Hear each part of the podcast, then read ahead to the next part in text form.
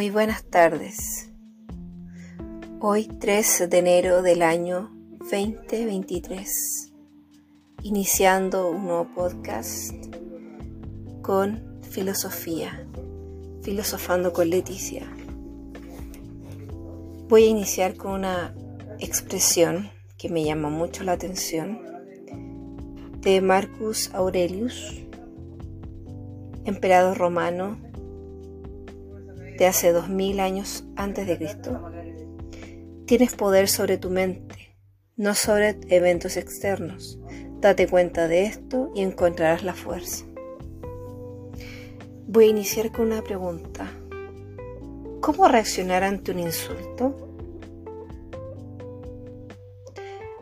Al inicio, sin ser conscientes, hemos reaccionado de manera igualitaria, confrontando la situación hacia la otra persona, sin darnos cuenta que estamos actuando frente a un espejo. Pero de una manera consciente, este insulto lo podemos utilizar como una, gran oportunidad para hacernos más fuertes, más evolucionados, que nadie nos pueda ofender sin nuestro consentimiento. No reaccionar inmediatamente, hacer una pequeña pausa para generar este control y poder ganar. Lo primero que debemos hacer es utilizar una técnica denominada visualización negativa, en donde preparas a tu mente de la posible situación que va ocurrir y de cuál va a ser los escenarios para poder predecir qué es lo que va a suceder en forma negativa y en inmediatamente focalizar esa atención y hablarle a tu mente diciendo ejemplos de frases poderosísimas. No me voy a dejar ofender. No permito que nada me haga sentir mal. Nadie me puede ofender sin mi propio consentimiento. Yo no doy ese consentimiento para que me ofendan. Dicho esto, lo más seguro es que tu mente estará preparada para esa situación. El que hace, tenemos que comprender una cosa primero que todo. Estas personas que nos tratan mal y con actitudes tóxicas, no se dan cuenta, no son conscientes desde que el primer principal, pilar, el protagonista, es él mismo o ella misma quien, el que se está haciendo daño. No es consciente de lo que está sucediendo.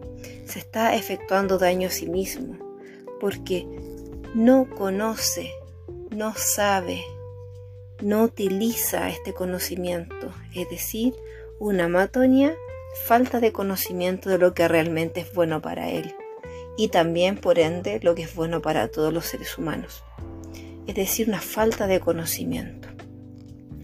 Según los estoicos, aplica la razón para mejorar la vida de la sociedad. En lo que se refiere a esto, nosotros lo que comprendemos, la gente hace cosas malas por falta de sabiduría, según Máximo Plegiotis. ¿Sabías que, según este concepto de estoicismo. Estoicismo es una filosofía que habla acerca de alcanzar la felicidad o la autorrealización en virtud de conceptos básicos como tranquilidad, felicidad, virtud y felicidad son características propias de los estoicos y ellos buscan alcanzar la felicidad. Según el valor de la razón para llevar al caos, gran pensamiento.